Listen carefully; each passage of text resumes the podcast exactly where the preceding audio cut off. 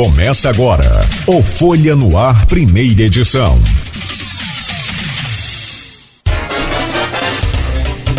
Quinta-feira, 13 de setembro. De outubro, né? Melhor. 13 de outubro de 2022. Começa agora pela Folha FM, mais um Folha no Ar, ao vivo aqui pela Folha FM 98,3.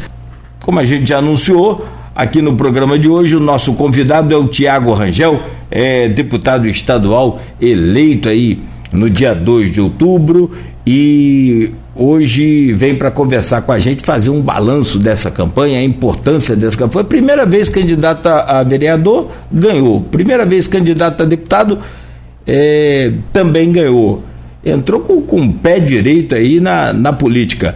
Tiago Rangel, primeiro, parabéns pela sua, pela sua vitória nas eleições. Né? Tomara que você seja aí dessa nova liderança aqui para a região um grande representante. É, seja bem-vindo ao programa. Muito bom dia, é um prazer tê-lo aqui nessa, nesta manhã. Bom dia, Folha no. Bom dia, o Cláudio, pela oportunidade, o Luiz Abreu, o Arnaldo Neto. Quero agradecer a todos os eleitores, agradecer a oportunidade, né, por estar aqui e o motivo de honra, né, de participar deste espaço que tradicionalmente né, se debate em alto nível os desafios que apresentam pela política para a população da nossa cidade. E dizer que realmente foi um grande desafio, né? Desde a minha eleição para vereança, né? Eu inicialmente quando me coloquei a coloquei meu nome à disposição para ser candidato a vereador, eu tive algumas resistências de partido.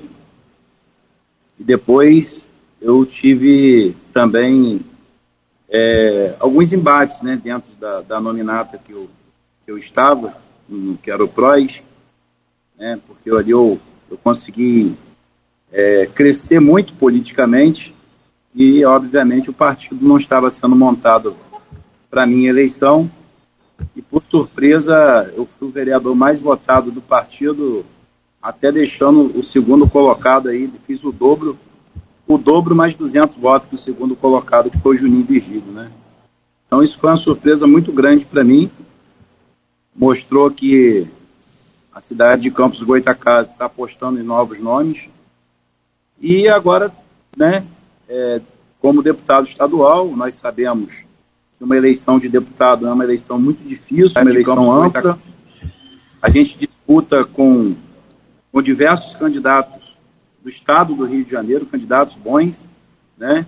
E desde o início eu vinha falando que a gente seria o mais votado nessa legenda do Podemos e nós concretizamos só o que a gente estava argumentando. Nós tivemos 31.175 votos, fui o mais votado de novo, a legenda do Podemos, o qual me honra muito, né? principalmente a cidade de Campos Goitacazes, que eu tive 21 mil votos.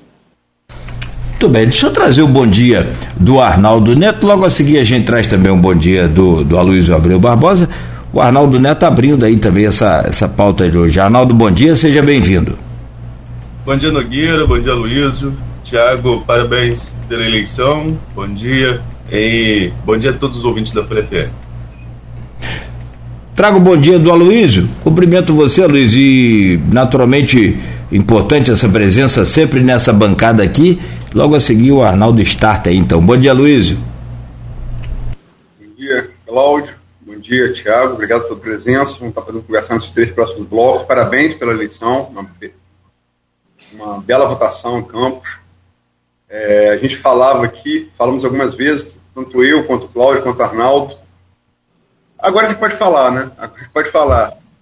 Tinham pesquisas não registradas, que a gente não podia falar naquele momento, por impedimento legal, e lei, lei se respeita, se, se discute, se cumpre, né? Mas a gente estava vendo que você, abaixo de, em Campos, abaixo de Bruno Dauari e de Rodrigo, você seria, é, tinha tudo para ser o terceiro mais votado, como de fato foi. Inclusive chegou perto de, de Rodrigo, né? Bela votação, parabéns. É, bom dia, Arnaldo, e bom dia, sobretudo, você, ouvinte, pelo streaming telespectador do Folha no Ar. Nosso bom dia especial aí aos motoristas de aplicativo, taxistas e depois da orelha puxada pelo, pelos professores do IFES, professores de maneira geral. Boa, boa. Arnaldo Neto.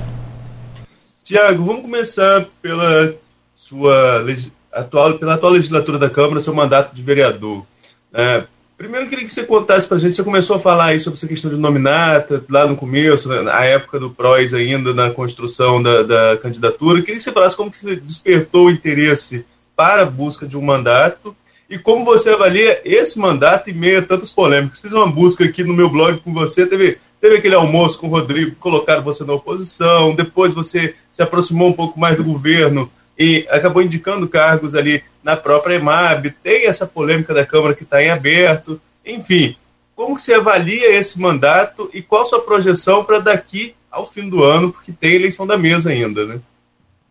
Arnaldo, eu me sinto muito honrado, né? Porque eu vim de família pobre, trabalhei ali com, no trailer do meu pai no mercado municipal, sempre sonhava, né? Em querer ser alguém na vida e sempre tive a paixão pela política. Mas a paixão pela política é para fazer o bem para o próximo. Porque a gente sabe que através da política e a gente saber usar esse, essa influência, esse poder que nós temos, a gente vai trazer bons frutos, não só hoje, né, para nossa cidade, foi o caso, mas hoje eu vou poder contribuir com o estado do Rio de Janeiro. E mediante essa polêmica que está acontecendo na Câmara Municipal, eu quero deixar aqui que, infelizmente, teve um pouco de dificuldade né, de diálogo né, do, do Executivo com, com o Legislativo, ao ponto que aconteceu essa divisão, esse, esse, esse, esse racha né, que está tendo na Câmara Municipal hoje. E isso é muito ruim, porque quem perde com, com, com isso é a população campista, falando enquanto vereador de Campos da cidade de, de, de Campos Goitacazes. Então, eu acho que é sempre válido o bom senso, né, o respeito, o diálogo, para que os, os nossos é, campistas que ficam na ponta não seja prejudicado com essa disputa política. Tiago, é, você está eleito, você assume em 1 de janeiro, com todos os que ganharam mandato nessa eleição, pode defender presidente, vou falar isso no terceiro bloco. Mas como Arnaldo disse, no meio do caminho tem mesmo diretor, tem mesmo diretor no meio do caminho. É, a tendência é que você fique é, para essa votação, que é tido como fundamental para a definição política do município, ou você, antes disso, pretende abrir espaço para o doutor Edson assumir? Não, eu vou ficar para a eleição da mesa. Eu vou participar porque eu entendo que eu tenho que concluir esse ciclo do meu mandato, né, que foi confiado a mim. Então, eu, eu vou concluir o mandato, eu vou participar, na verdade, é, eu sou diplomado em dezembro e tomo posse primeiro de fevereiro. Então, eu fico na Câmara ainda até dia 30 de janeiro.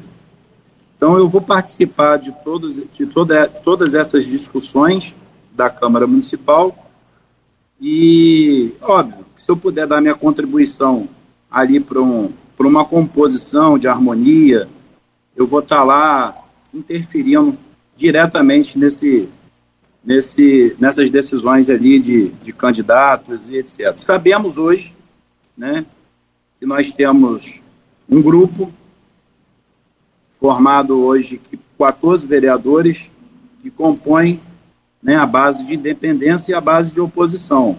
Né? E o mais importante disso tudo é que a gente consiga chegar a um, um um denominador comum e a gente ter um diálogo, né? A gente precisa ter diálogo para a gente conseguir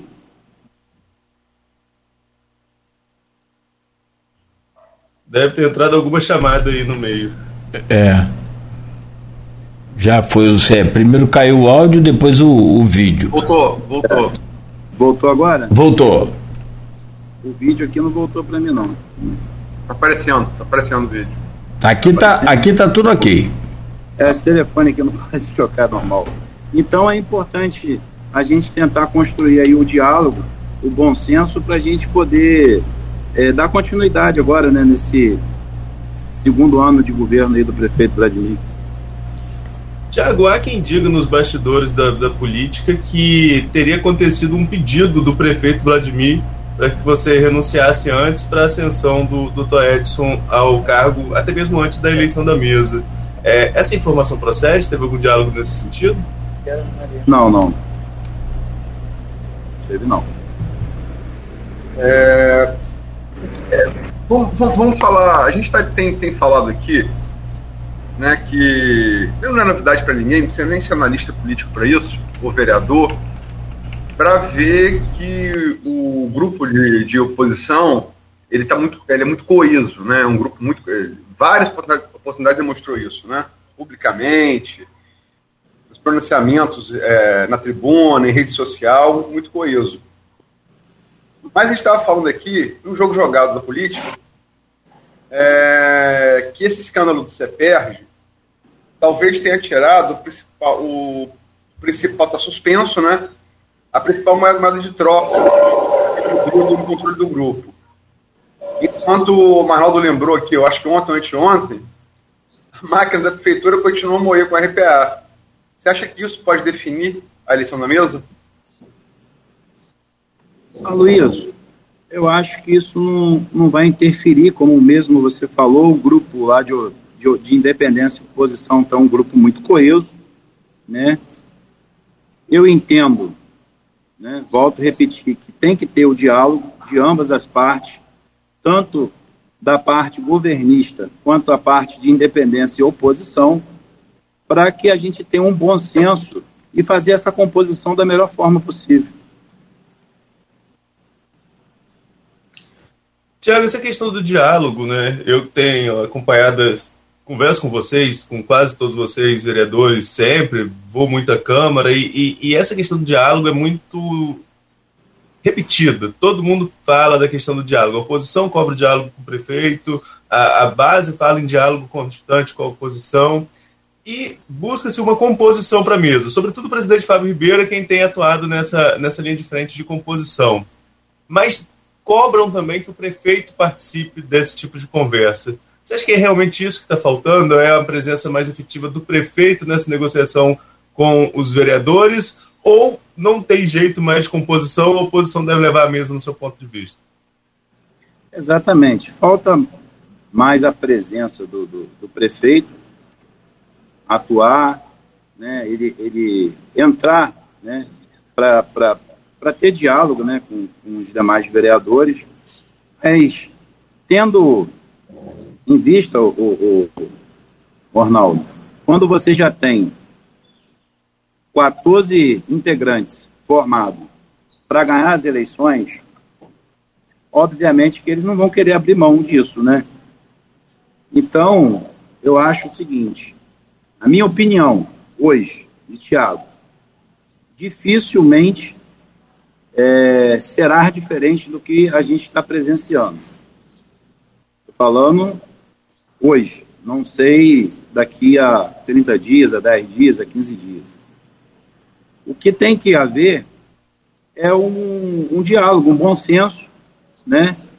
E, obviamente, o governo vai tentar trabalhar, vai, vai tentar continuar trabalhando para tentar fazer o, o, o, candidato que o prefeito quer, é o Fábio Ribeiro, até tenho muito boa relação com ele, mas o cenário que se encontra hoje né, é o cenário que, é, com essa antecipação da mesa, foi aonde aconteceu né, todos esses episódios que vem acontecendo até hoje. Eu acho que antecipar as eleições lá atrás foi um erro gravíssimo. Um erro gravíssimo que a partir dali começou a guerra né, começou a disputa pelo poder. E quando você antecipou a eleição naquele período, a gente tinha muitos descontentamentos de vários vereadores em, com o prefeito Vladimir Garotinho. Por conta desses descontentamentos, aconteceu e está acontecendo até hoje esse grupo né, esse grupo de oposição independentes, a gente vê eles muito, muito unidos.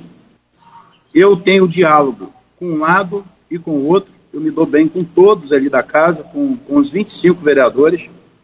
Então a gente observa, a gente sente o termômetro de como está o cenário. Acredito-se que a eleição ela tem que ser colocada, né, para ser votada o segundo PN da mesa, pelo regimento interno da casa até dia 15 de dezembro.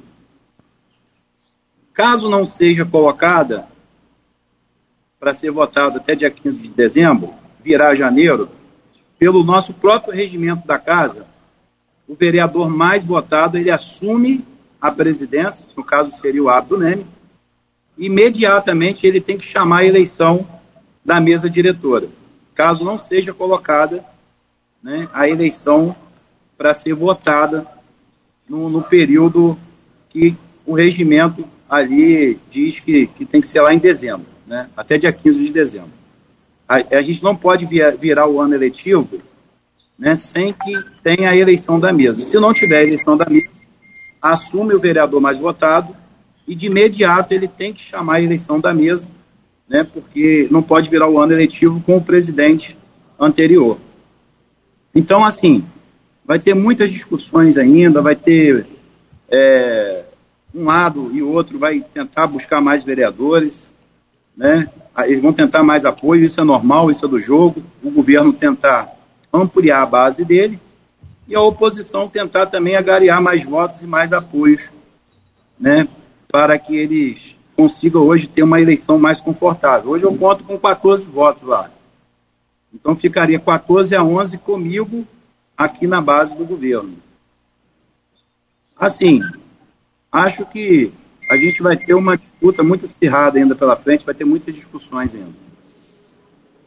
Tiago, é, chegando no final desse bloco, a gente podia fazer um bloco só sobre, só sobre o município, né? Porque não falta é a história da Câmara para a gente falar aqui. Mas, é, enfim, tem, temos eleições aí pela frente, plano nacional, polarizando o país. Você é um político, como, é, como Nogueira ressaltou, muito exitoso, cuja carreira realmente impressiona, duas candidaturas, duas eleições, não é, não, não, não é uma coisa comum, né? muito pelo contrário. É, precisamos absorver esses conhecimentos seus também para outras esferas. Mas, para finalizar, primeiro, Nogueira quer fazer uma pergunta depois de mim, para finalizar sobre o município, a minha participação. É, duas, coisas, duas coisas. Você falou que falta né, é, é, uma, é, uma, é uma queixa que eu acho que é une governo e oposição, falta, você, e você confirmou, falta é, mais participação direta do prefeito na, nas negociações. Você confirmou isso. É, vou, vou, vamos voltar um pouco no tempo. Vou voltar um pouco no tempo. É, e eu, eu, eu, eu, vou fazer duas perguntas. Primeira, primeira é o que, que definiu. Você chegou a flertar com a oposição, né, com os dependentes, depois voltou. Arnaldo já falou aí da EMAB, mas o que fez você ficar no governo, de fato? Foi a EMAB? Foram outras coisas? O que, que foi? E segundo, aquela votação daquele, daquela reforma, daquele novo código tributário em maio do ano passado, aquilo foi teve consequências desastrosas para o governo, né? Uniu a oposição, botou como aliado dele o setor produtivo da cidade, CDL, a SIC, Firjan. E, na minha opinião, é opinião, né? Três vereadores ali foram de graça do governo para a oposição. De graça. Rafael Twin, Fred Machado e Bruninho, e Bruninho Viana. Né? E o governo, é, também minha opinião, foi muito duro, muito cruel com eles, talvez. Inclusive, tu indo um negócio que é para esporte. Como é que alguém pode ser contra o para esporte? Né? Tirou profissionais que tinham excelência nessa, nessa área há muito tempo. E foram retirados por pura vendetta política. Né? Eu queria que você dissesse, então, é, o que, o que, qual foi seu fiel da balança para ter ficado no governo lá atrás? E se você concorda que foi um erro absolutamente evitável a saída desses três, se tivessem hoje no governo, a realidade seria outra, né? Esses três vereadores. Sim. Ô, Aloysio, eu me recordo bem que naquela sessão, eu, inclusive, eu e o vereador Maicon Cruz, isso já às tantas da noite, né? Acho que essa, essa sessão chegou aí para madrugada, acho que até três horas da madrugada. Eu e o vereador Maicon Cruz, nós votamos contra dos 13 projetos, nós votamos contra de 12 e o, o último, que foi o vereador Bruno Viana, Rafael Twin e Fred Machado, eles não votaram o último projeto, que era o 13 terceiro, e eu e o vereador Maicon Cruz votamos os 12 projetos contrários. E o vereador, no caso o vereador Twin, é, Bruno Viana e Fred Machado votaram a favor dos 12 projetos. Quando eles foram ver a matéria do último projeto, foi aonde não tinha sido o acordo feito pelo executivo, não tinha, não estava ali é, de acordo com o acordo que eles, que eles fizeram e aí eles não votaram. E naquela noite, todos os cargos de confiança de Maicon Cruz e o meu foram exonerados na madrugada. Eu não sei se vocês se recordam isso. Mediante a isso,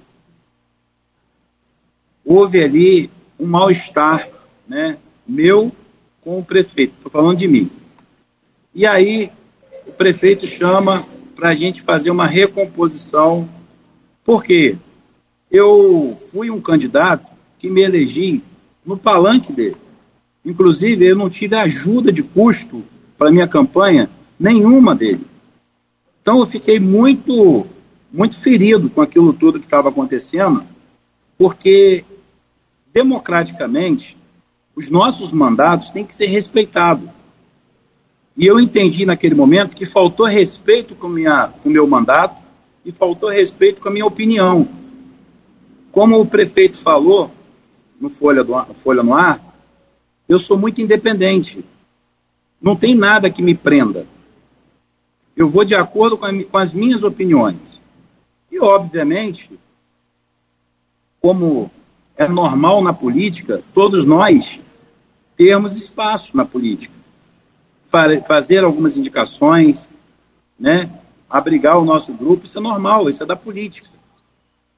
Mas não foi isso que me fez voltar né, a estar na base do governo foi um diálogo que ele teve comigo, me pediu desculpas, né, pediu para eu acreditar no governo que ele iria fazer, foi aonde a gente construiu essa recomposição de aliança novamente.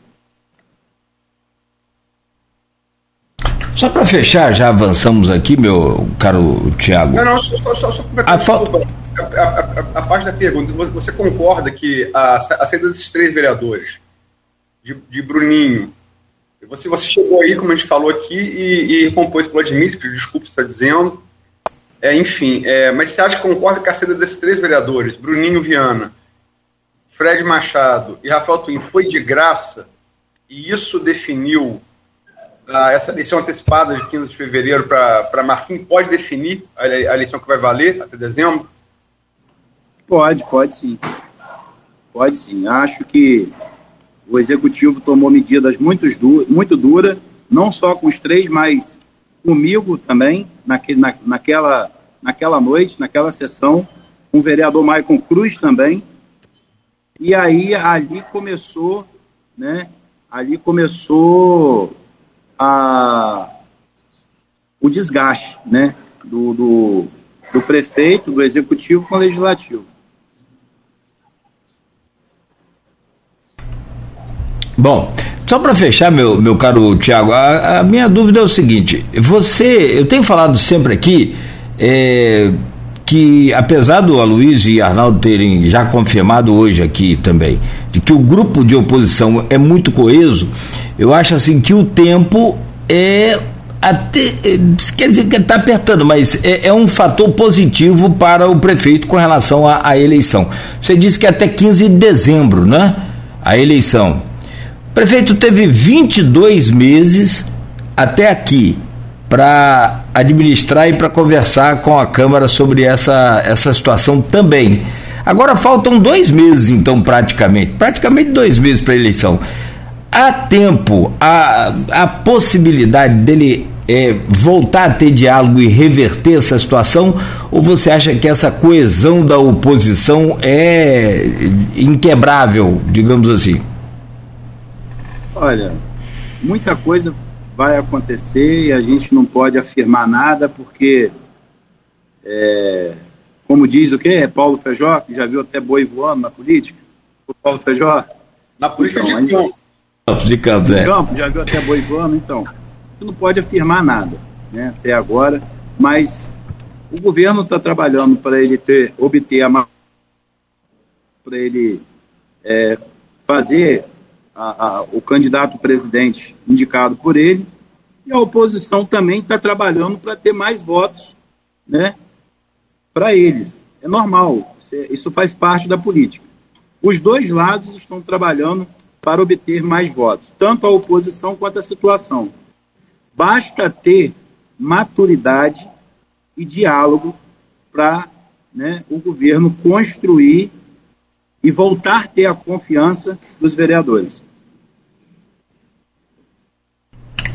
Muito bem. Deixa eu pedir licença rapidamente a você, meu caro Tiago, para a gente fazer um intervalo. Tem muita gente interagindo aqui, participando, registrando aí o, o, os parabéns a você pela eleição. Até se você me permite uma sugestão, depois pede sua assessoria para entrar lá em nossa página aqui da Folha FM e interagir com o pessoal aí, que não dá tempo de registrar o nome de todo mundo. Só, só Edmundo fez uma, uma parte é, a questão do Dr. Edson, só eu, uma parte do Edmundo Siqueira, por favor. Ah, sim, eu vi aqui, por favor, Luiz. É, é, o Edmundo, Edmundo Siqueira, que é servidor federal, blogueiro do Folha 1, acompanha muita pauta de cultura. E Edson foi marcado por um, é, quando foi presidente, por, um, por uma atuação é, muito, muito elogiável né, na atenção à cultura. Né? O corredor cultural instalou na Câmara, enfim. É, é, quando, você, quando você decidir passar o mandato para ele, questão suplente, é, que atuação você espera que ele tenha especificamente na, na, na área da cultura municipal, Tiago? Luiz, o doutor Edson ele tem a marca cultura, ele ele, ele é uma referência para a cultura, né? Eu espero, assim, eu, eu fico muito honrado, né? E dia 30 de janeiro pedi renúncia no meu mandato de vereador e deixar o doutor Edson ocupar essa cadeira que, que eu ocupo hoje. Então, é assim, vai ser muito importante para a cultura, vai ser muito importante para o próprio doutor Edson Batista, né, que ele é um bom parlamentar, foi um, um excelente presidente, muito fiel a família Garotinho, né, nós é, presenciamos algum, alguns episódios lá atrás que até a prefeita chegou a ser afastada e ele é, não tomou posse, que ele poderia ali, ter tomado posse como prefeito, que ele era presidente da Câmara, ele se manteve firme. Então ele é muito fiel, muito ligado ao grupo, né? E também tem essa identidade muito forte com a cultura. Vai ser eu tenho certeza que eu vou deixar a minha cadeira para um excelente parlamentar, com muita experiência. Bom, feito aí devidamente um tema muito importante, sempre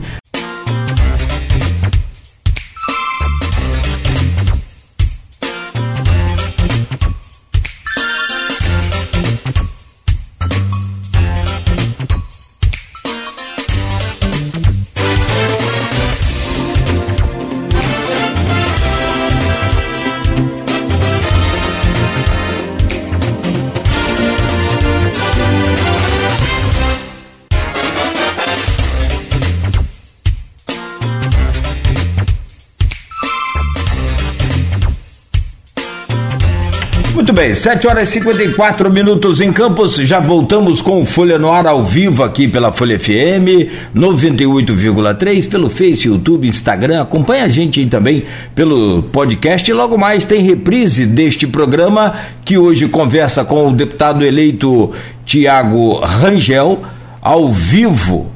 Às 17 horas, a reprise acontece na Plena TV. Voltamos no oferecimento de Proteus, Unimed Campos, Laboratórios Plínio Bacelar, Plínio Bacelar Vacina e o apoio de Green Energia Solar e a Luiz Abreu Barbosa. Eu peço a você a gentileza já de abrir esse bloco aí com o Tiago, por favor. Tiago, a gente entrevistou Marquinhos Bacelar aqui é, esse ano É, depois você para mim o, quando foi a data, por favor, Nogueira. E ele falou da possibilidade que se confirmou com a eleição de Rodrigo, embora talvez menos votado em Campos do que, do que o esperado. A votação dele no Estado, a votação deu muita força a ele, né? Foram quase 100 mil votos. É, é, e é, Marquinhos falou aqui que se Rodrigo se reelegesse, como de fato se reelegeu, se Cláudio se reelegesse, como de fato se reelegeu no primeiro turno, é que Rodrigo era, é, era um candidato de peso para assumir a presença da LERJ. É, é, embora vocês estejam em campos políticos opostos no município, não dá para negar que ele é um político de campos, né? É um político daqui. É, se fala é, uma disputa é, dele a presença da LERJ. Ele, ele poderia contar com seu voto? Como é que você deve se posicionar em relação à presidência da LERJ? Aloysio, é muito gratificante para a gente quando nós temos um deputado da nossa terra que tem musculatura política para conseguir alcançar a presidência da LERJ. Eu sou muito barrista em relação a isso. Obviamente que ele me ligou, a gente conversou, a gente né, vem conversando, é, em relação, não em relação à presidência da LERJ, mas ele me ligou para me parabenizar, e até da minha expressiva votação em Campos, ele também ficou muito surpreso com a votação que eu tive. Mas logo após as eleições, ele me chamou, conversou, assim que ele tomou posse lá no, como secretário de governo de novo, a gente conversou, teve uma conversa, uma conversa, um diálogo maduro, bom, mas não foi tocado o assunto da mesa diretora. Porém, se isso acontecer, se isso se concretizar, dele ser um candidato a presidente, né, obviamente, a gente vai ficar muito honrado por ser um candidato da nossa terra, né, saindo de Campos dos Goitacazes. E como havia te falado, sou muito barrista, não tenho dificuldade de fazer esse tipo de composição, né, e, assim, é, acho até que ele, em um ano de mandato, né, o primeiro mandato dele, ele conseguiu evoluir muito politicamente. Tiago, eu vou aproveitar essa pergunta da Luísa, porque você disse que conversou aí com, com o Rodrigo, mas não teve, não tocou no assunto presidência da mesa. Alguma outra força política tocou nesse assunto com você pedindo voto, voto para o Márcio Canela? Não entendi. Alguém já pediu voto a você por Márcio Canela? Não, não pediu voto. O que acontece é o seguinte: é, baixo do rádio tamanco, né? Uns dizem que Márcio Canela, o governador tem um compromisso com Márcio Canela, outros dizem que o governador já tem um compromisso com Rodrigo Bacelar, mas o próprio governador ainda ele não falou quem é o candidato dele. Então está muito indefinido essas questões ainda, entendeu? E é, bastante, e é importante frisar que nós somos adversário até o dia 2. Daqui para frente, a gente tem que fazer composição para o melhor para o estado do Rio de Janeiro. Né? A composição ela tem que, tem que haver diálogo. Eu achei até muito gratificante e muito importante da parte dele, assim que eu ganhei, logo após minha vitória, ele me ligar para parabenizar, né? ele me convidar para ir ao Palácio tomar um café com ele, mas sem tratar assunto de mesa diretora, mas, assim, ele estava cuidando ali mais da governabilidade do Cláudio. É, Tiago, é, vamos passar para. A LERJ é muito importante, é onde você vai assumir, mas a gente tem uma eleição, eleições que legislativas outras, né? Proporcional federal, majoritária senador. Como é que você viu? É, porque a, não vou falar só campos, campos e região foram exitosas ao elegerem seis deputados estaduais, né? Falando da região. Você é um deles. Mas teve Carla também, né? Carla Machado, Senhor da Barra. O próprio Bruno Dauari tem um pé, um pé em Campos, um pé, um pé em Senhor da Barra. Agora, para federal, a gente só fez um deputado, que é Itaperuna. É, é, Murilo Gouveia.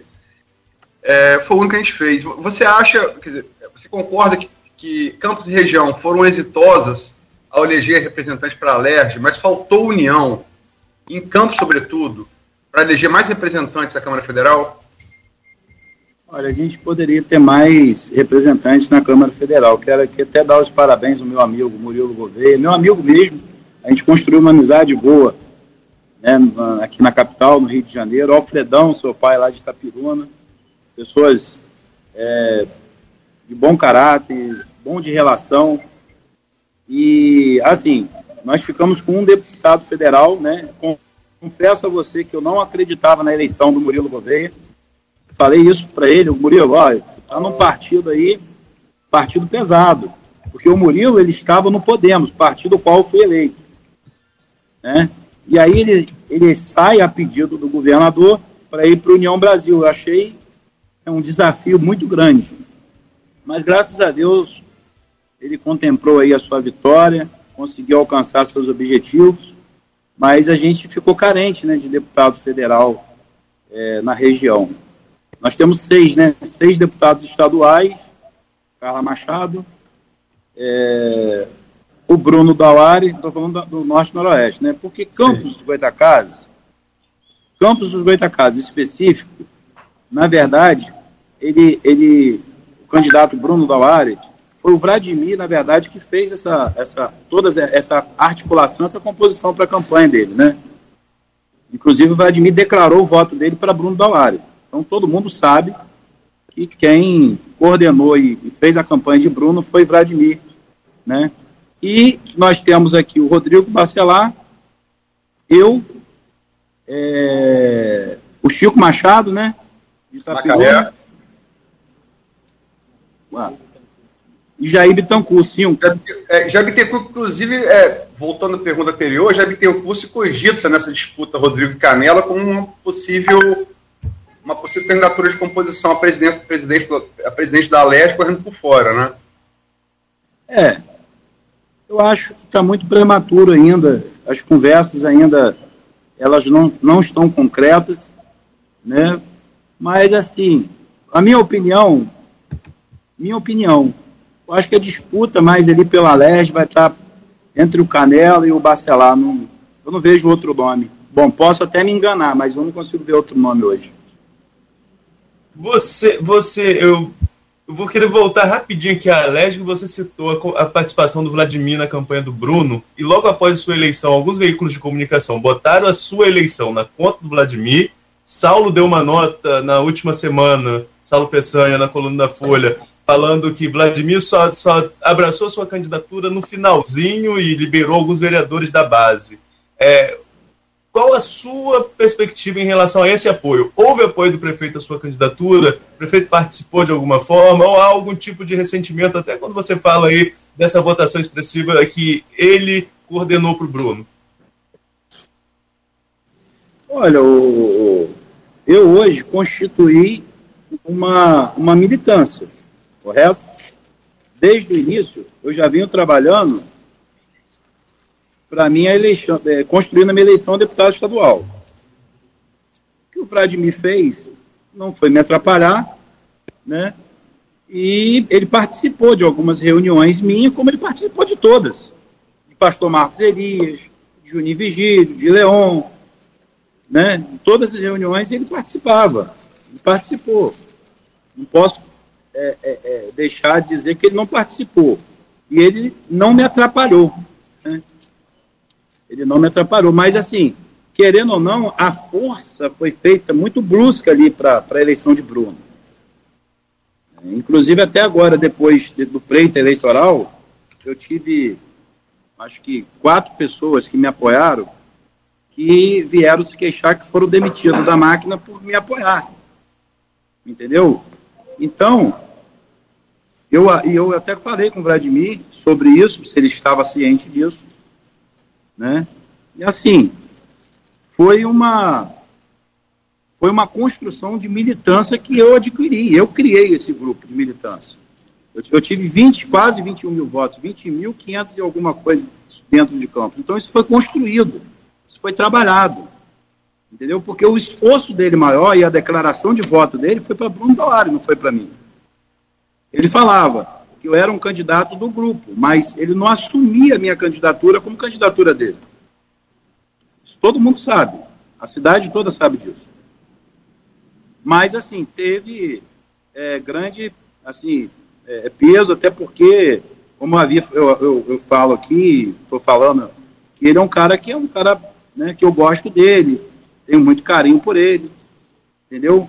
Espero também poder ajudá-lo no que for possível, né? Assim, jamais eu vou estar hoje no governo do estado e vou virar as costas para o município qual eu nasci e vivo até hoje.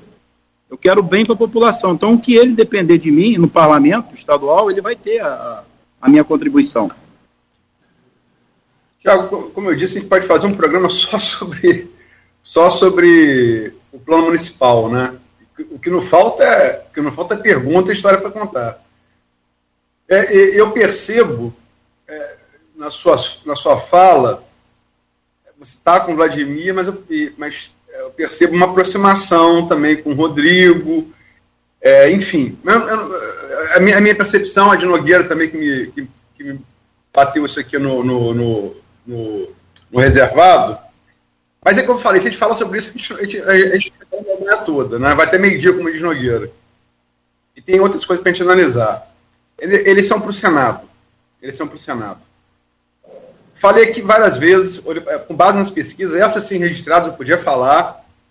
A reeleição de Romário era barbada, era pulo de 10, porque rachou a direita com Daniel Silveira e Clarissa e rachou a esquerda com Molon e Siciliano. Parece até ele jogando bola, né?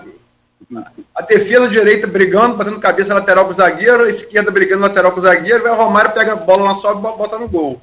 Como é que você viu a reeleição de Romário? E como você, e aí por isso que eu lembrei essa, esse, esse, talvez esse sentimento que você tem, um, eu não apoio que você jogou a quem o que o Vladimir poderia ter dado, o fato de o Bolsonaro ter declarado voto para Daniel Silveira fez com que o Romário, pelo menos até agora nesse segundo turno, não esteja na campanha de Bolsonaro.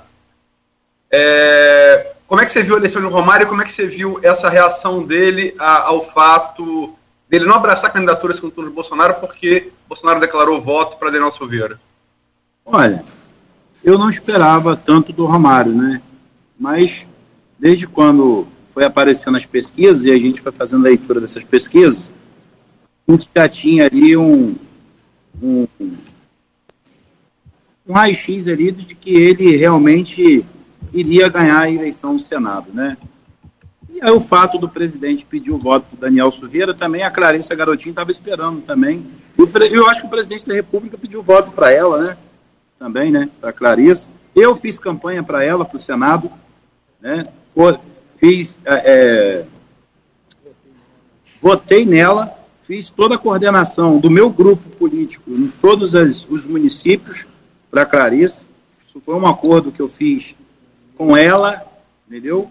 Na minha reunião e com Vladimir também. Votei nela, fiz campanha para ela e em relação ao Romário, assim, o posicionamento dele hoje, relacionado ao, ao presidente, eu, entendo que ele ficou muito ferido né, com essa postura do presidente. É, para governador, é, também, é, eu, eu, falei isso aqui na sexta-feira, e o ouvinte, o telespectador, não me deixa mentir, na sexta-feira anterior, na sexta-feira que foi dia 30, né? 30 31. 31 ou 30? Sexta-feira. 30. 30. 30. Se foi já 30. Eu falei assim, olha, não é o que as pesquisas dizem, mas que ninguém se espante se na segunda-feira a gente estiver aqui comentando o segundo turno a presidente entre Lula e Bolsonaro e comentando a, a reeleição de Cláudio Castro no primeiro turno.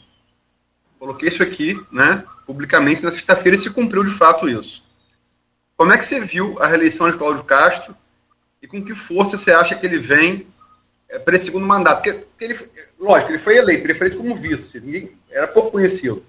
Agora ele vem com força, conhecido pela campanha, né? O que você espera desse segundo mandato dele, sobretudo para Campos? Olha, o Cláudio saiu muito fortalecido dessa eleição, né? Primeiro turno, ele mostrou ali liderança, ele mostrou ali que ele estava realmente né, preparado e convicto ali do, desse mandato que ele vai fazer agora, né, que ele vai exercer agora realmente é, é governador eleito. Eu esperava ainda um segundo turno, né? Mas no último dia de, de, de uma última semana de campanha, eu também fiz campanha para o Cláudio, né? Que o Podemos, meu partido é, é coligado com ele, e eu fiz também toda a coordenação da campanha do Cláudio, na, não só em Campos do Goitacazes, mas nos outros municípios que eu, que, que eu estava trabalhando minha campanha para deputado estadual. E eu esperava um segundo turno, né? Porém, eu fiquei com dúvidas no último dia, na última semana da eleição, dele poder levar é, no primeiro turno. Ele disparou, né? Ele teve uma evolução muito grande. E eu fiquei muito surpreso, né? E, e para a gente foi muito bom terminar logo essa eleição estadual, né? Então, achei assim, o Cláudio hoje ele está é, é, sendo reconhecido, né? com a força política dele, por, por, pela eleição que ele participou, diferente da, de quando ele assumiu, ele era vice né, do, do, do, Wilson Witson, diferente de quando ele assumiu. Ele teve muitas resistências, inclusive de lideranças, né, lideranças ali a nível estadual, que o pouco reconhecia como, como governador, mesmo ele estando no cargo de governador. E hoje ele mostra que ele né, tem liderança e mostra que ele está tá coeso e está forte, né? Ficou grande, ele ficou bem posicionado agora. Você, enquanto deputado, Tiago, agora vai estar fiscalizando justamente o governo do Cláudio Castro, né? E você já citou aqui, por exemplo, na eleição da mesa, que acredita que ele possa ter um papel aí decisivo nessa composição. Você começa como base, já tem conversa com interlocutores do governador, com o próprio governador? Como que você se vê nesse arranjo político agora novo, chegando à LERJ em relação ao governo do Estado? Olha, é, ainda não teve, uma, não tivemos uma conversa ainda é, muito profunda com o governo, né? Quem está cuidando de, de, dessa articulação, obviamente, é o Rodrigo Bacelar, que é o secretário de governo, né? Então, acho que ele está fazendo esse papel, porque ele tem conversado bastante com os deputados né, eleitos. E ele está mantendo o diálogo, ele está mantendo a proximidade dos deputados junto ao governador.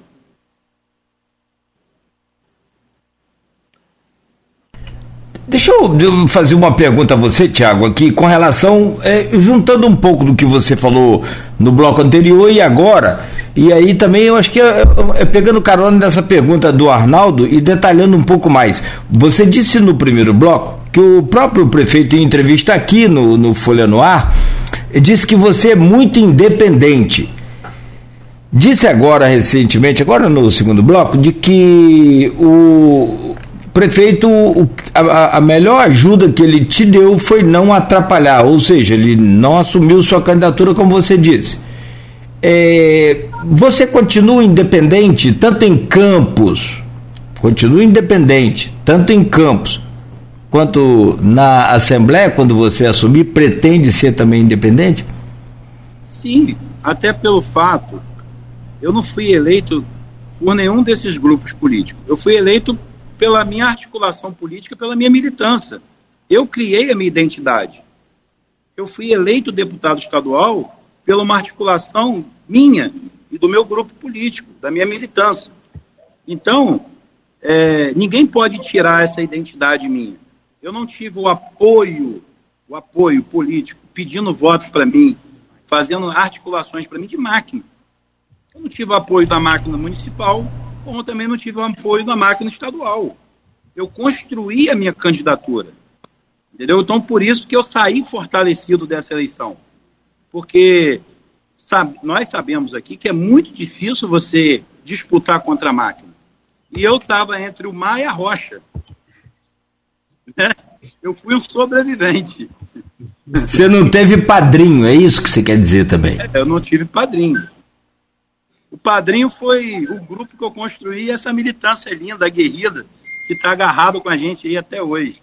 Né? Tiago, de, desde o início nós lembramos aqui que você foi vereador. É, primeira, primeira candidatura do Nogueira logo lembrou, primeira candidatura vereador e se elegeu, primeira candidatura deputado se elegeu.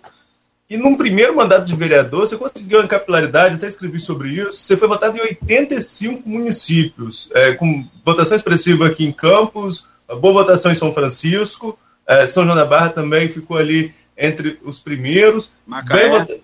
Macaé, capital, quase mil votos também ali na, na capital. Como que se, espraiou, se espraiou? Como, como, chegou a tantos municípios aí o nome de Thiago Rangel? Como foi feita essa construção? Eu sou empresário do ramo varejista de combustível, né? Eu tenho uma rede de postos em vários municípios. Isso facilitou eu estar construindo essa relação. Porém, eu tive uma dificuldade que é normal você ter essa dificuldade. Por exemplo, São Gonçalo. São Gonçalo eu tive 600, quase 700 votos. Mas eu tive dificuldade em outros municípios de construir relação, porque a pessoa, quando olhava para mim, ela me via como vereador de Campos de Goitacazes com 2.755 votos. Ninguém esperava que um, que um vereador de 2.755 votos iria ter uma votação tão expressiva como eu tive. Isso é natural, é normal. Né? Então, eu fui construindo essa relação através até dos meus negócios, que, que amplia muito o nosso relacionamento, e eu sou bom de relacionamento, eu sou bom de fazer amizade, eu sou um cara carismático, eu sou um cara que, que tenho muita humildade, independente da minha posição ou classe social. Eu mantenho a minha humildade, eu, eu mantenho a minha essência, isso é muito importante, isso me ajudou muito. Um cara de coração bom, um bonachão. E eu fiquei assim, eu achei até que eu teria mais votos fora, né? Eu, eu não esperava a votação de Campos. Sinceramente, eu esperava ter em Campos de 13 a 15 mil votos, né? A surpresa para mim foi Campos do Goitacazes, que eu, nós tivemos quase 21 mil votos. E fora eu pensava que eu iria ter mais de, de 10 mil votos, como eu tive. Né? Então, assim, acabou que balanceou. Eu estava na média aí de, de, na minha cabeça, eu iria fazer entre 30 e 35 mil votos, ficou dentro da minha, da minha programação, da minha, do meu, da, da minha programação de, de votação da eleição. Vou fazer mais uma pergunta para terminar o bloco, para passar para o bloco seguinte, a esfera federal. Presidente da República. É, só para terminar essa parte estadual, você falou que apoiou Clarissa, né? É, foi bem votada, ficou atrás só de Romário e, e, e Molon, foi bem votada. É, assumiu o bolsonarismo de uma maneira radical, pregando até castração química para estuprador, enfim. É, é uma pauta do bolsonarismo mais radical, chamado bolsonarismo raiz, né? Mas o fato é que, deixa eu pegar a Clarissa para falar da nossa ausência de representante na Câmara, na Câmara de Deputados. Como a gente falou aqui, só temos um, um que é do Noroeste, que é o Murilo Gouveia de Itaperuna. É, Garotinho não pôde ser candidato, né? Não pôde e tal. Ah, o prazo para trocar é dia 12. Dia 12. No dia 11, eu escrevi sobre isso, através de fonte que estava nessa reunião. É, teve uma reunião no Rio de Janeiro, no apartamento do Flamengo, lá famoso Garotinho, entre Garotinho, é, Rosinha, Clarice e Vladimir. Essa não existiu no dia 11 para definir quem, quem seria, né? E é, Vladimir alegou é, que Juninho, embora fosse um vereador é, benquisto, não uniria o grupo para federal como a própria Clarice faria, né?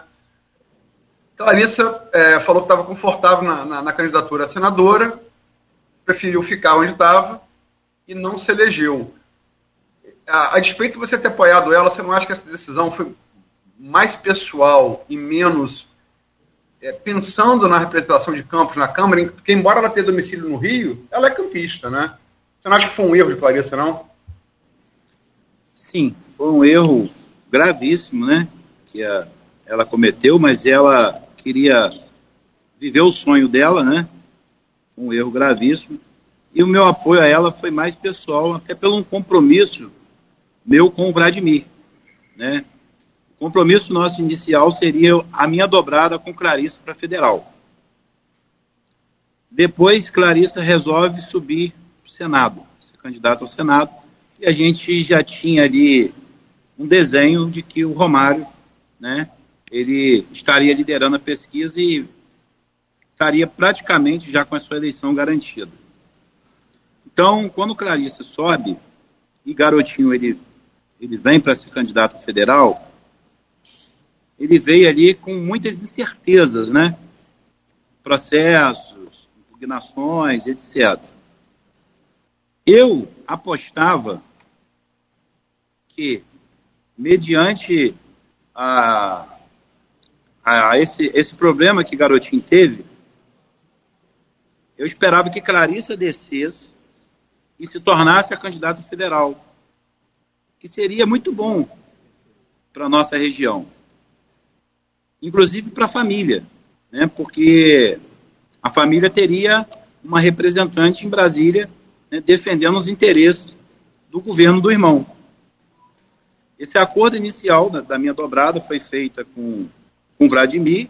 Eu palavrei com ele que eu não iria trazer nenhum federal para poder ajudá-lo a construir a campanha do federal que ele indicasse.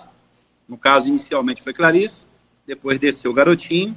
Ele fez todo o movimento, seus esforços para que ela descesse, mas ela preferiu permanecer senadora, que cometeu um erro gravíssimo. Mas eu não estou aqui para julgá-la e acho que ela foi em busca do sonho dela. Com isso, né, acaba enfraquecendo a nossa região com representantes, inclusive para o próprio prefeito, que teria uma pessoa em Brasília, né, podendo estar tá vendo os interesses do município. Né? Achei um erro. Eu quero registrar, se me permite, antes de acabar o bloco, a gente falou sobre cultura aqui, até na pauta do Edmundo, e o Gustavo Crespo Potência, o telespectador pelo stream, coloca aqui, Falando em cultura, agradeço ao vereador Tiago Rangel por ter abraçado o nosso projeto social de artesanato da Baixada, onde é realizado nas paróquias de São Gonçalo, em Goitacazes e no Santuário de Santa Amaro. Está feito o registro. Gustavo, é, Gustavo é potência, você conhece bem, Tiago, aí da Baixada, eu também conheço pessoalmente, a Luiz e a Arnaldo. É uma figura, é uma figura, né, Tiago? Figuraço. Bom, são 8h22, vamos. Oi, oi, desculpa, desculpa. Só corrigir a informação que você me lembrou. Eu fiz o detalhamento dos votos de todo mundo, de, de Tiago, de Bruno, de Carla, de Rodrigo. E na hora de falar o número de municípios, eu acabei me confundindo. O Tiago foi votado em 83 municípios fluminenses, né, em Campos, e mais 82, não 85, como tinha dito anteriormente. Só para fazer a correção. E tá. também a entrevista que, de Marquinhos Bacelar, Nogueira me lembra aqui no, no reservado, foi dia 17 de maio dia 17 de maio, onde ele falou que se Rodrigo fosse eleito presidente, o muro entre oposição e governo na Câmara, não ia ser mais muro, não, esse, esse é esteira rolando de aeroporto. é, olha, você já andou de esteira de. de... eu vou. Eu vou tá, tá, tá, não tá no privado aqui, né? Não, tá ao vivo. Tá ao vivo. Tá ao vivo? Tá ao vivo. Isso, É briga, é, é, isso é briga, é briga, briga grande. Essa briga aí eu. Não, aquela esteira, não tem, tem sem maldade. Aquela esteira é, é muito boa. Bom, são oito. E você sabe que aquela esteira tem o seguinte, né? Você vai caminhando, uhum. a velocidade do seu passo acelera com a da esteira. Aí você sai da esteira, você está na velocidade de corrida. Sim, sim, sim. É verdade, é verdade. É um avanço, né? Na, na, é um avanço na viagem da pessoa. Nossa, bem. Ô, ô, gente, vamos lá então. São 8h24. É, a gente faz um, um breve intervalo aqui, rapidamente e a gente segue para o último bloco aí com o Tiago, que aliás tem agenda no Rio hoje, parou lá na estrada para nos atender aqui gentilmente. E a gente volta logo a seguir aqui com o Tiago Rangel, deputado estadual eleito aí agora nessa, no último 2 de outubro. No programa de hoje, com o Arnaldo Neto e a Luísa Abreu Barbosa na bancada, estamos conversando com o deputado estadual eleito, é vereador e em Campos e agora é, deputado estadual eleito no último dia 2, Tiago Rangel. Arnaldo, eu peço a você para abrir esse bloco aí, por gentileza. Tiago, nós falamos sobre a Câmara de Campos, falamos sobre a LERJ, Câmara dos Deputados, Senado, Governo do Estado, agora vamos chegar a eleição que ainda, para nós que do Rio de Janeiro, ainda é a única que resta, que é a eleição a presidente da República. Uma eleição polarizada há algum tempo já, nesse embate já entre o Jair Bolsonaro e o, o Lula, já bem polarizado há algum tempo, e tem algumas nuances aqui na região que, mesmo sem falar de pesquisas, poderíamos antecipar. Falávamos nós três aqui, tanto Nogueira, o Luiz, o eu, que na região Bolsonaro seria mais votado, independentemente do resultado à eleição. Como você viu o desempenho desses candidatos, Lula e Bolsonaro, no cenário nacional do primeiro turno? Era realmente o que se esperava? E fazendo esse recorte, essa região, você acha que tem mais espaço para Bolsonaro crescer, essa região nossa, tem mais espaço para Bolsonaro crescer mais ou Lula pode é, emplacar alguma reação aqui no Norte Fluminense? Olha, o resultado foi esperado, eu já esperava esse resultado entre os dois, e eu acho que está muito polarizado essa eleição, né? está muito polarizado. A gente vê né, um movimento muito forte do Bolsonaro, né, e a gente também vê um movimento muito forte de Lula. Eu acho que tá, tá muito, a disputa está bem acirrada. Em relação aqui à região, você acha que ainda há espaço para alguém crescer mais? Quem tem mais chance aqui no seu ponto de vista? Bolsonaro de ampliar a vantagem ou Lula de encurtá-la ou até mesmo revertê-la? Acho que né, na primeira eleição quem teve mais votos foi o Bolsonaro, não foi? Na nossa região. Isso, sim. É. Obviamente, o, o Lula aí ele, ele, tem tendência em trabalhar para poder crescer, né? Essa votação aí. Né? É, Tiago, é, queria saber do, da sua posição, né? Da sua posição pessoal em relação a em quem você votou é, voto secreto, mas enfim, você é uma pessoa pública, né? É, que você votou para presidente no primeiro turno e com quem você vai caminhar politicamente para o segundo turno?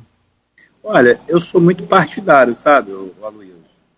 A presidente nacional, a Renata, do, do, do Podemos, ela delegou para os presidentes regionais é, para caminhar de acordo com que o partido, o presidente é, quisesse, né?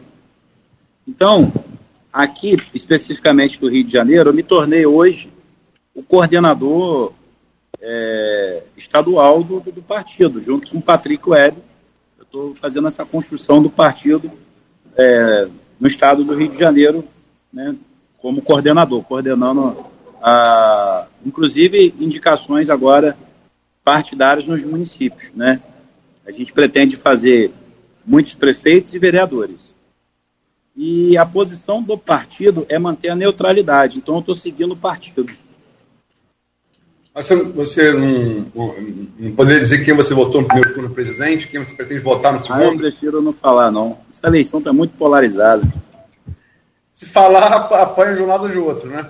É, eu prefiro ficar neutro. Mas vou, vou, vou, reformular a pergunta então. É... As urnas mostraram o que se pesquisa em relação, em relação a Lula. As urnas mostraram, é, o, confirmaram as pesquisas.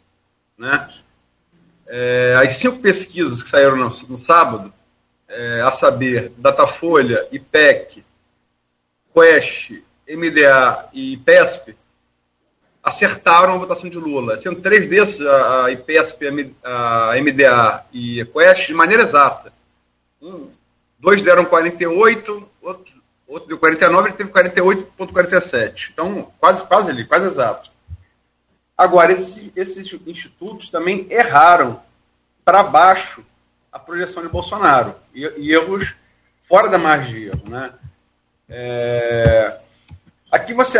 Só, só para citar, é, na, a IPESP deu, no sábado anterior ao primeiro turno, 35% para Bolsonaro, 8, 8, 2 pontos abaixo do que ele teve. A Tafari deu 36%, 7, 2 pontos abaixo do, do que ele teve. IPEC deu 37, 6,2 pontos abaixo do que ele teve. Quest deu 38, 5,2 pontos abaixo que ele teve. Que menos errou foi a MDA, que deu 40, mas 3,2 é, 3,2 pontos abaixo do que ele teve. Ele teve 43,20. É, as pesquisas agora apontam é, a, a, vantagem de Lula novamente. É, mas o segundo turno tem que ser uma eleição mais, mais, mais, ainda mais polarizada do que já está. Como, como, é que você vê, é, não, não que você vai votar que você não quer falar, mas como é que você vê a definição dessa eleição com base nos acertos e nos erros das pesquisas? Olha, Aloysio, sinceramente, assim, é até difícil falar, porque eu vejo a militância de, de Bolsonaro muito aguerrida, mas eu também passei a observar nos últimos dias a militância do PT também muito aguerrida. A galera está na rua aí com sangue nos olhos. Eu vou fazer uma comparação aqui com a minha eleição de deputado estadual. Eu tinha menos liderança do que Bruno e Rodrigo, mas o meu pessoal produziu mais, mesmo sendo minoria porque eles estavam ali, estão, estavam acreditando no projeto, acreditando em mim, né? Então, assim, eu, eu tive essa evolução, esses votos expressivos em Campos, com uma militância muito pequena, mas a galera muito comprometida, né, na minha campanha. E eu tenho observado, preste atenção, não estou declarando voto nem um lado nem outro, tá? Eu estou mantendo aqui a orientação partidária, que é a neutralidade. Eu tenho observado também a militância do Lula crescer bastante. A galera está na rua, pelo menos nas ruas do Rio de Janeiro, eu vejo há muita gente até com, com aquele botozinho do, do, do, PT no peito. Então, isso mostra assim, uma tendência que a, a disputa está muito difícil eu dizer quem ganharia a eleição, se seria Bolsonaro ou se seria Lula. Entendeu? Eu acho que quem ganhar vai ganhar com pouca diferença. É, Arnaldo, só, só completar, Arnaldo, é, em relação às pesquisas. Você falou que trabalhou com pesquisas. A gente está falando aqui no intervalo. Pesquisas não registradas, que não precisa ser, pesquisas para consumo interno, mas que orientam a campanha. Garotinho, e eu acompanhei isso de perto, é, um dos motivos com os quais ele revolucionou no, início dos anos, no final dos anos 80 a política de campos foi trabalhar com pesquisa. Zé Rockefeller não fazia isso, ele passou a fazer. Isso torna referência para a política de campo, depois para o Estado. Enfim, é, é, pesquisas são importantes, né? são muito importantes para o político saber como é que ele está, para o eleitor acompanhar os movimentos, os movimentos de, de, de intenção de voto. A que, que você acredita o acerto das pesquisas com Lula, algum, é, três institutos de maneira quase exata, matematicamente exata, e os erros com os votos de Bolsonaro? É. Você pode fazer a pergunta de novo? Porque aqui que você acredita, as mesmas pesquisas que acertaram de maneira quase exata os votos de Lula, terem errado bem fora da margem de erro com os votos de Bolsonaro. É, são os indecisos, não são? São os indecisos, né? É o que eles alegaram, né? É, indecisos de migração de voto útil de Ciro e Tebet para Bolsonaro. Isso. Eu acredito, eu acredito que é isso mesmo, acredito que são os indecisos. Tiago, a gente está numa eleição polarizada, né, como a gente tem colocado, as pesquisas com esses é, é, erros e acertos pontuados, mas o, o país como um todo precisa avançar nesse pós-eleição, passar ô, dessa ô, barreira é, de disputa. Arnaldo, Arnaldo, Oi. Estou com o prefeito de Trajano aqui, que está me dando um abraço aqui, ó. Nosso amigo aqui, o Parabéns, prefeito de Trajano. Parabenizando nosso amigo Tiago Rangel aqui, Arnaldo, pela eleição, né? Sabe que é uma eleição de deputado é uma luta muito grande. Parabenizando aqui. Espero ele lá em Trajano para tomar um café e conto com a ajuda dele lá na Assembleia. Tá bom? Bom dia aí. Prefeito? Rodrigo. Prefeito Rodrigo. Tá, um abraço, Arnaldo. Um abraço. Tu, mas já começa a pedir agora, e você imagina algo que você assumir lá. Já, já, já, já, pede ajuda no primeiro contato, vamos embora. É, mas é, fala, fala tem, que, tem que pedir, rapaz. Os vereadores pedem, a gente pede os deputados. Estamos juntinhos aqui, meu irmão. Pedir pra gente mesmo. Esse aí. A gente falava sobre a questão da, da polarização da eleição é, é, nacional, Tiago, mas o Brasil precisa avançar para depois dela, sobretudo, né, independentemente do resultado, mas sobretudo em pautas é, importantes como saúde, a questão da fome que voltou, o Brasil volta ao mapa da fome, é, desenvolvimento, a economia precisa avançar, registra alguns números é, melhores agora, no pós-pandemia, mas precisa avançar ainda mais. Por outro lado, as bancadas mais fortes vão ser as bancadas ligadas a Bolsonaro e a Lula, independentemente de quem ganhar, mas as bancadas maiores são ligadas aos dois é, candidatos que estão à frente. Como político, como que você vê essa construção para o país, de tentar apaziguar, de tentar baixar um pouco o tom, independentemente de quem for eleito no dia 2 de outubro? Olha, vai precisar ter muito diálogo e muita maturidade para poder construir essa relação, porque se a é militância na rua hoje, né, a gente vê confrontos, até físicos, né, pelo um lado e outro, imagine isso no Congresso. Vai ser bem complicado, vai ser, acho que no início vai ser bem estremecido essa relação. Deixa eu pegar carona nessa pergunta do Arnaldo, é, para fazer uma e depois encerrar aqui minha participação nesse bloco. Acho que o Nogueira deve querer fazer perguntas também. É, deixa eu pegar carona na pergunta do Arnaldo. É, o que esperar de um governo de outro? Né? As expectativas em relação ao Bolsonaro são, é, é, não é em relação ao Bolsonaro. Qualquer segundo governo, a pessoa bota mais as suas pautas pessoais do que pensa do que, do que o primeiro. Vou lembrar aqui do Barack Obama, que é a referência da política mundial. Ele botou o Obamacare no segundo mandato, não botou no primeiro. Ele precisava, ele precisava se reeleger. O Viktor Orbán da Hungria, ele passou a controlar o judiciário da Hungria no segundo mandato, não foi no primeiro. Né? Então se espera que. O próprio Bolsonaro tem dito isso, ele diz e diz depois, mas o Mourão também disse, o Ricardo Barros também disse. É, o Ricardo Barros falou em enquadrar o judiciário através do aumento de vagas no Supremo. Então, é isso que se espera do governo Bolsonaro. Sobretudo com a maioria que ele ganhou no Senado, que ele pode agora, de fato, emparedar o Supremo constitucionalmente. Porque quem pode julgar o ministro Supremo é, é o Senado da República. E ele, ele ganhou a maioria. Ele elegeu 20 de 27 é, vagas de Senado que estavam postas aí em 2 de outubro. E vai ficar na, no Senado com, 40, com 41 de 81. Quer dizer, ele tem maioria no Senado. Pode emparedar o Supremo. Então é isso que se espera do governo Bolsonaro. O governo Lula, até por essa maioria do governo Bolsonaro, é, não vai ser, vai ser um governo, de, tem que ser um governo de composição. Vai ter que ser um governo de composição. Concreto. É, eu acho que as pessoas falam muito politicamente, ah, Lula vai ser Lula 1, Lula 2, Dilma 1, Dilma 2. Eu falo, ó, politicamente está mais próximo do Sarney 2, né? Um governo de composição. Você concorda com essas, com com com essas perspectivas? Por quê? Você concorda com essas, com essas perspectivas, Thiago? Por quê? Concorda ou não? Concordo, concordo. Concordo.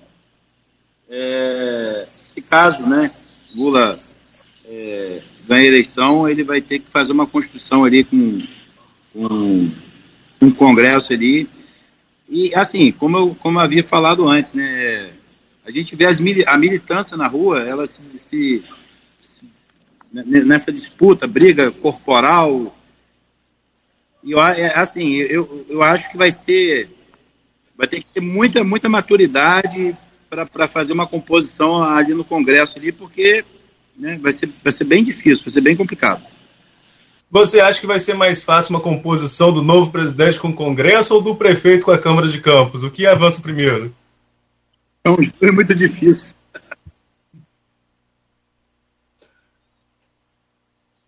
É, tá, tá, por enquanto tá sem esteira, né? Ainda tem muros aí. Ô, ô, Tiago, você teve 39 votos lá em Trajano de Moraes. Aí o prefeito Rodrigo Freire Viana tá pesquisando aqui e tive acesso a essas informações. É, como Arnaldo disse, 83 municípios em que você pretende aí voltar agora para agradecer os votos? Como é que vai ser esse pós-eleição seu? E aliás, hoje você está a caminho aí do Rio, como a gente já falou. Já é alguma reunião para traçar aí planos para a eleição da, da Alerj? É, a gente, a gente tem, eu tenho conversado com vários deputados, como a gente também formou o nosso, o nosso bloco, né? É um bloco que a gente construiu. A gente está ouvindo, né? Vários deputados. Inclusive, hoje eu vou estar tá almoçando com o Chico Machado. E provavelmente no final da tarde eu vou passar no Palácio, na Secretaria de Governo, lá para visitar o Rodrigo. Eu vou tomar um café lá, se ele estiver por lá. Vou estar hoje com o deputado que é, que é da minha bancada, o Arthur Monteiro. E aí com o Deodalto também. Então a gente tem, assim, a gente está conversando. A, a, a, na verdade, eu estou passando a conhecer os, os outros colegas parlamentares, né, porque a gente precisa agora de, de fazer uma de fazer essa composição para até a gente se fortalecer, né? A gente tem que andar em bloco. E, assim, hoje mesmo estou indo para o Rio, pro Rio porque eu tenho um compromisso com o Chico e provavelmente no final da tarde vou passar lá na, na Secretaria de Governo para falar com o Rodrigo. É, a eleição da mesa diretora da LERJ, acredito que ela vai definir de janeiro para frente. A hora que o governador bater o martelo e falar assim: esse é meu candidato. A hora que o governador entrar no jogo, aí sim, aí a gente vai ter, vai conseguir medir isso, entendeu? O governador até agora ele não se posicionou, né? Todo mundo sabe disso, ele não se posicionou em nenhuma das conversas ele ele, ele tendencia nada para ninguém. Então, Rodrigo também não se posicionou, apesar de é, a gente ouvir especulações do nome dele, mas ele também não se posicionou como candidato né? Então, assim, está tudo muito indefinido ainda. Só especulações. Muito bem. Aloysio, algo mais aí? Da minha parte, não. É... Arnaldo fez uma ponte boa aí de, de, de união federal para voto municipal. Uhum. Acho que esgotamos, até porque não, não adianta apertar, ele não vai revelar o voto dele mesmo. eu acabei voltando também com esse assunto, peço desculpa, mas é recorrente, né? Essa coisa de programa ao vivo. Mas tá Agora, bom. Sim, só uma coisa, eu acho que esses 39 votos que você pesquisou bem aí, Nogueira. Aqui, eu gostaria de saber, vocês vão votar em quem para presidente? Quê? Eu vou declarar voto publicamente na, no dia 28. Mas você vota em quem? Não, vou, vou votar em dia 28. Vamos ah, anunciamos as vésperas. Minha chapa, minha chapa completa no, pra é. uma semana antes de 2 de outubro. Anunciei Ciro Gomes, é, governador Rodrigo, Rodrigo Neves. Rodrigo Neves, senador Molon, federal Cristiano Auro e estadual professor Alexandre. Não sei publicamente, eu sempre faço isso. E, e, e Cláudio? Vai votar em quem, Cláudio? Presidente? Dia 27 eu vou é, é, revelar. Agora falta Ué, Arnaldo. 28, 27. O meu um dia antes é Luiz. É... Arnaldo já tem voto declarado. Tem voto declarado, não. Tem voto, não, mas não tem problema também. Nesse segundo turno também vou declarar voto, sim, lá na, na, na semana da eleição. Bom, é, é o que, que você falou. É, é, a Luísa coloca muito bem essa questão de sempre né, pontuar o voto, de declarar o voto. É importante sim, e que não atrapalhe aqui o nosso trabalho de forma nenhuma. A gente faz todo o esforço possível e inimaginável para ser imparcial, e isso é condição do nosso da nossa criação, da nossa formação profissional, mas sobretudo, o, o Tiago, você falou uma coisa bem interessante aí, é, é, e a Luiz falou também, todos nós temos, temos dito isso aqui, é, está muito polarizada a eleição. A Luiz ainda falou, você apanha de um lado ou de outro, você acaba apanhando. Então, é o que a gente precisa, principalmente como órgão de imprensa, é trabalhar é, de forma assim muito, muito, muito profissional para que esses ânimos aí sejam é, acalmados, né?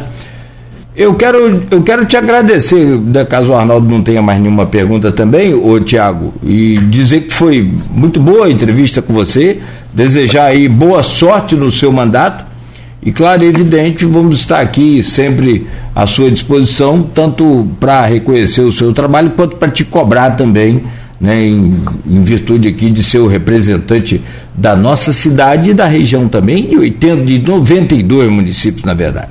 Boa sorte para você, boa viagem hoje aí, obrigado pela entrevista. Obrigado, obrigado a vocês aí por abrir esse espaço e quero agradecer aí o Arnaldo, você Cláudio, o Aloysio, Agradecer a todos vocês aí pela belíssima audiência aí do, do Folha 1. Ok. Aloysio. Agradecer ao Thiago pela entrevista, desejar, desejar, desejar sorte nesse finalzinho de, de mandato como vereador. É, e, sobretudo, é, foi bom esclarecer que ele, ele, vai ficar até o final, né, porque estava se especulando com força que ele poderia sair para Edson assumir. É, e, sobretudo, desejar sorte no mandato, mandato aí dele de estreia na, na, na Alerj. E acho que não tem parlamento onde, onde os interesses de campos da região se façam mais representados. Né? E desejo sorte a ele e a todos os demais, os outros cinco representantes da, do Norte e Noroeste que foram eleitos à, à, à Assembleia Legislativa. Obrigado, Thiago. Obrigado, obrigado a vocês. Arnaldo Neto. Opa, também mais uma vez parabenizar o Tiago, agradecer aqui pela entrevista. A Luiz lembrou bem da questão da nossa representatividade. Nós tivemos em 2018 sete eleitos é, aqui na região, quase repetimos o número. A diferença é, é o do, do Elbert, prefeito de Macaé, né, porque saiu ali para ser prefeito. Mas infelizmente, no meio do caminho, devido à pandemia, perdemos dois representantes, o Tiago, o, o Gil e o João. Né? Tiago não. O Gil e o João é, que perdemos aí na, na pandemia. E agora entra, entram Tiago e Carla Machado, é, dois nomes também da região é, é, novos, e, repet, e, repetimos a eleição do Rodrigo e do Bruno. Aqui, o número de representantes da região é importante a gente firmar, pelo menos. Tivemos 10% na última e agora quase esse número de novo, e que a atuação possa ser para a região, né? que, possa, que a gente tenha essa interlocução. E Tiago é agora mais uma figura que a gente tem essa interlocução das pautas de interesse de campos junto ao governo do Estado Boa sorte e sucesso aí na caminhada. Obrigado, gente. Fique com Deus. Um abraço.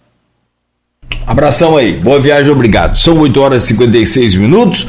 Conversamos ao vivo aqui com o Tiago Rangel, deputado estadual eleito no último dia 2 de outubro. Ele falou um negócio interessante aqui para fechar. É, 20, quase, são 20.500 e poucos votos em Campos.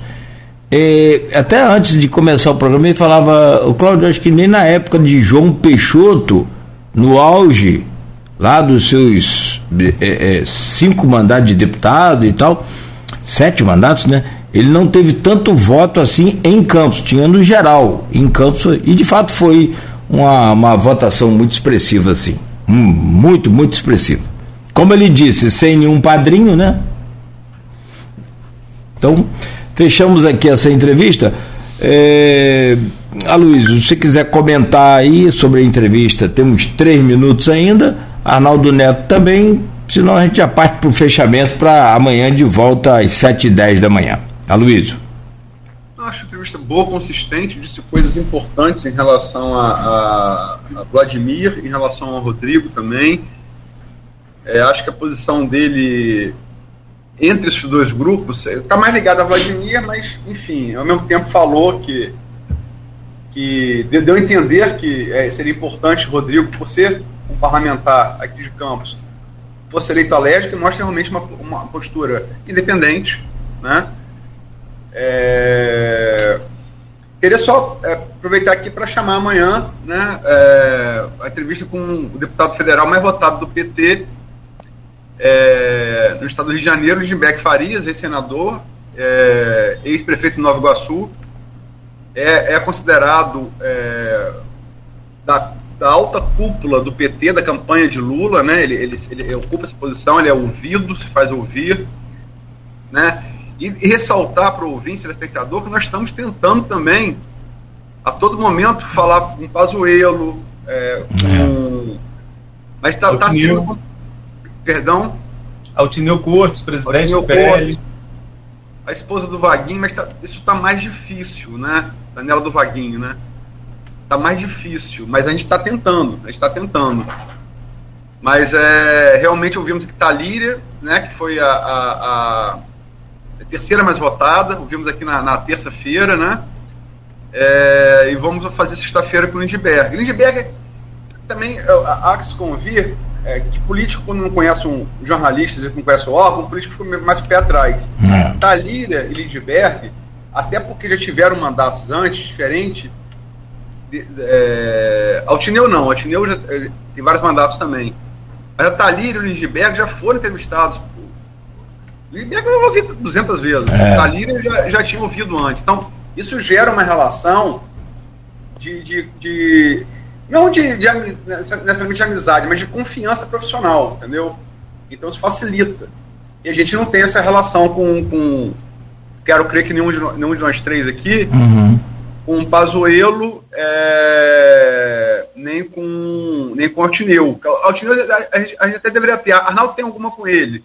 Eu, por exemplo, nunca ouvi o Altineu, Altineu para matéria. Já citei ele como personagem, sobretudo é, nessa coisa do Marcão, que assumiu, em determinada época, o mandato dele, Marcão Gomes de Campos, mas eu falei com ele. Então, é, é, mais difícil você conseguir entrevista com quem você não tem uma relação já construída, né? Talvez aqui, se me permite, Luiz. Eu, ah. Não, só queria dar satisfação ao, ao telespectador, que acho muito importante. É sim. Eu fiz essa explicação também no início da semana, né, Nogueira? Lembrando foi, que foi. né, esse contato com o pessoal do, do PL Estou aqui até terminando, vou tentar conseguir mais uma assessora do Altineu para tentar fazer essa ponte. E terminando aqui o programa, estou voltando aos contatos. Agora tem outra coisa também, por exemplo, o, o, o, suplente do Romário, me foge o nome dele agora, vai estar aqui na minha agenda, que é o interlocutor de comunicação da, da, da candidatura do PL, ele está fazendo essa interlocução com os candidatos eleitos aqui, mas está também na campanha do presidente, é, a, campanha à reeleição do presidente Bolsonaro. Então, torna também mais difícil fazer essa, essa ponte só Rio de Janeiro. Talvez só depois do segundo turno a gente consiga maior facilidade em falar com esses deputados eleitos. Pode ser um, um, uma, uma questão também a ser resolvida dentro da comunicação do próprio partido. Não estou aqui criticando nem colocando nada, é o ritmo de, como a gente está precisando do contato. Diferente do Lindbergh, que a gente fala direto, diferente do Talírio, que a gente fala direto. A gente está precisando do contato da assessoria assessoria também vinculada à campanha do presidente. Isso acaba tornando um pouco mais difícil o contato. É, e confesso que eu também não vi nenhuma entrevista de Pazuello, não vi, estou falando que ele não deu, ele não, não vi nenhuma entrevista de Pazuello depois da, da eleição dele, né?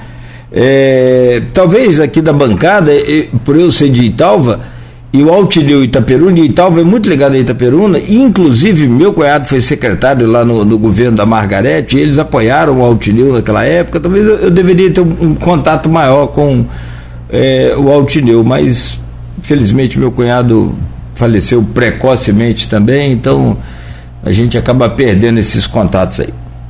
Mas que por falta de e ter. A Daniela é sua conterrânea, né? Ela é de Italva, não é? É, Daniela de Vaguinho, isso aí.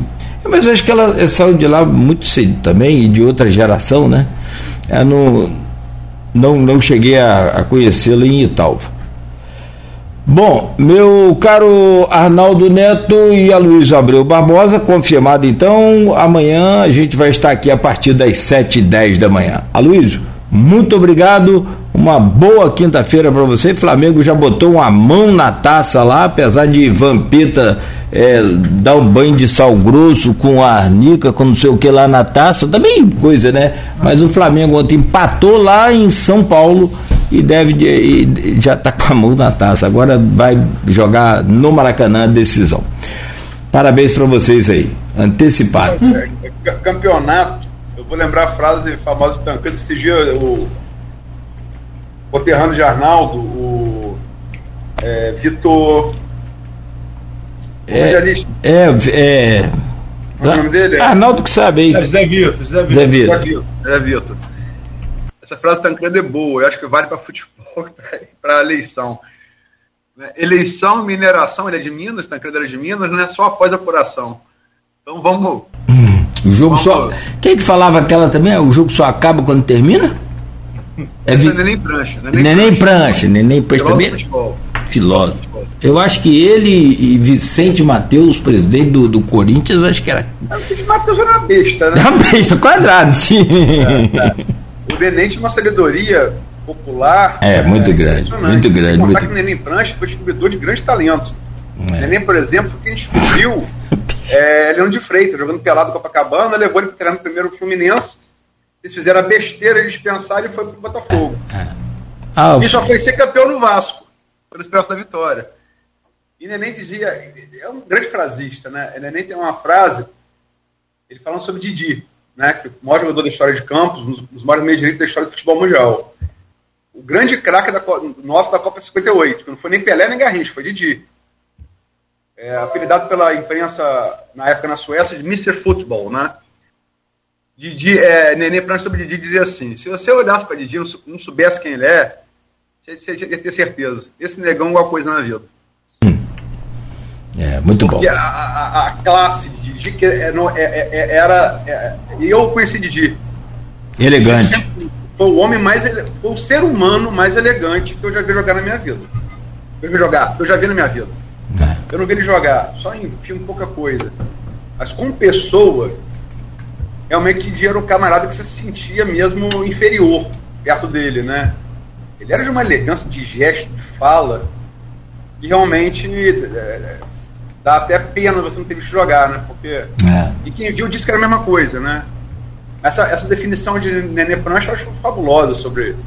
É outra coisa famosa também, meu filho, vai pra bola como quem vai pro prato de comida. É, boa, boa, boa. Ele também, é um boa, grande, boa. Um grande um grande filósofo de futebol. É. Nenê Prancha. Arnaldo Neto, bom dia, muito obrigado e até amanhã, se Deus quiser. Valeu, Nogueira, até amanhã a partir das 7h10, Aloysio. Bom, bom dia aí para todos os nossos ouvintes. Amanhã, como já falamos, é, vamos conversar com o Lindbergh. Mas só falar de futebol rapidinho, já que você rolou a bola aí, Nogueira. Uhum. É, teve o banho de sal grosso lá do, do que foi uma imagem, dá até um susto, do nada apareceu a Vampeta jogando sal grosso na, na, na, na, taça da Copa do Brasil. E o jogo de ontem foi um jogo tecnicamente bem estudado, um time estudando no outro, mas nem parecia uma final, né? A torcida do Corinthians não cantava, logo a torcida do Corinthians, segunda maior torcida. Espero que no Maracanã tenha mais cara de final, seja um jogo mais é, é com vontade de ganhar do, dos dois lados. Achei um jogo é, morno, apesar de tecnicamente o Flamengo ter engolido o Corinthians é, no esquema tático, enfim, mas faltou vontade de vencer tanto de um lado quanto do outro. Vamos ver se no Maracanã seja um pouquinho melhor na próxima quarta-feira. É, e só para fechar, quem quiser ter uma, uma dica legal, eu, eu esqueci o nome aqui do, do um documentário da Copa de 2002, tá no Netflix. Muito, muito, muito bom. Aliás, um documentário muito completo, Luiz. Você já viu? Muito bom. Depois tô buscando aqui, tô buscando aqui. O nome, né? É. Nome, é. Eu que estou atrasando o programa aqui, tá, gente? Pode ficar tranquilo aí, é. Arnaldo. Sou eu que, eu que puxei esse. Para a indicação realmente muito bom. Pareceu um segundo. Muito bem, ele ouve, ele ouve, ele ouve todo mundo, ele ouve os caras envolvidos. Ele, ele, ele ouve aquele goleiro da. É, desculpa, desculpa, Nogueira. É Brasil 2002, Bastidores do Penta é o nome do documentário. Muito bom, muito. Eu gostei. Ele ouve Oliver Kahn, protagonista também. Aliás, a, a, a escola alemã, muito boa para goleiros, né? Desde Sepp Maier, aquela coisa toda. É, a Luísa achou lá também. Muito bom, muito bom. Bom, e a gente nem sabe como é que a seleção ganhou aquela, aquele Mundial, né? Vendo os bastidores a gente entende. Gente, é, ó. Ah. Só para fechar, fechar, é interessante constatar que é, aquelas cenas, a maioria delas foram gravadas do Belete, que era lateral direito de São Paulo, reserva de Cafu. É, as cenas existem porque Belete, é, em 2002, não, não tinha facilidade de celular filmar como tem hoje, né? É. E Belete levou uma filmadora. A maioria daquelas imagens só existe porque Belete, e logicamente que um, um, os, os, companheiros dele de seleção se abriam diante da câmera de Belete como não se abririam diante da câmera de um repórter, né? Ah, sim. Sem dúvida. Então, sem tá dúvida. muito e só para lembrar também que a gente vai disputar uma Copa do Mundo agora, depois da eleição, aquela final contra a Alemanha foi o último show, tem 20 anos, mais de 20 anos, que o Brasil ganhou de uma seleção europeia em jogo eliminatório de Copa do Mundo. É. Né? De lá para cá, é, 2006 dançamos contra a França Zidane, 2010 dançamos contra a Holanda de Schneider e Robben, 2014, 7 a 1 não precisa nem falar, e 2018, a Bélgica, né, de De Bruyne e Hazard. Então, é, ou seja, o Brasil só vai ser campeão, por óbvio, do mundo de novo, quando ganhar de europeu em jogo eliminatório. Né? É. Porque todos que o Brasil disputou, desde aquela final de 2002, a gente perdeu. E só para lembrar, desculpa, Nogueira, tô, tô aprendendo, né? Hum. Mas tem, eu gosto muito de basquete também. É, falei que quando a morte ficou Bryant, é, é, tem muito sentido. Kobe Bryant está para o basquete, como talvez Messi ou Maradona esteja para o futebol. Se Michael Jordan foi Pelé, abaixo da Kobe Bryant.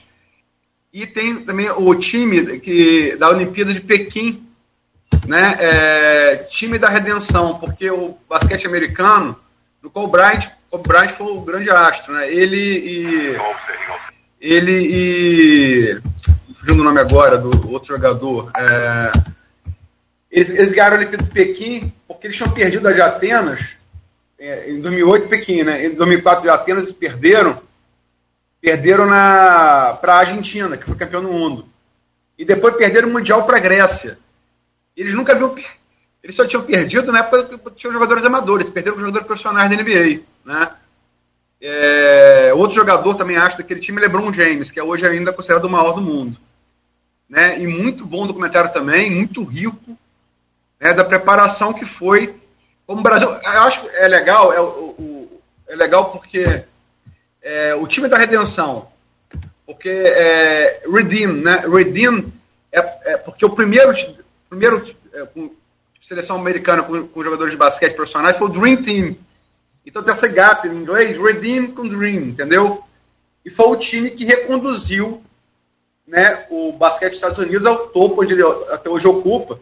E espero que sirva de lição para a gente a gente já teve no topo do futebol mundial e precisa reconquistar isso, né?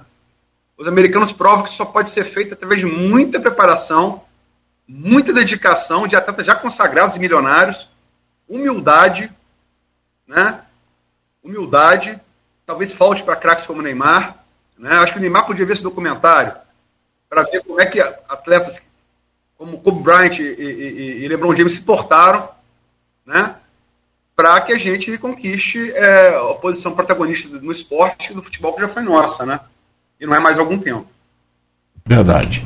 Gente, 9 horas 11 minutos. Muito obrigado mais uma vez a Luiz, obrigado Arnaldo, a você que nos acompanhou até aqui. A gente volta amanhã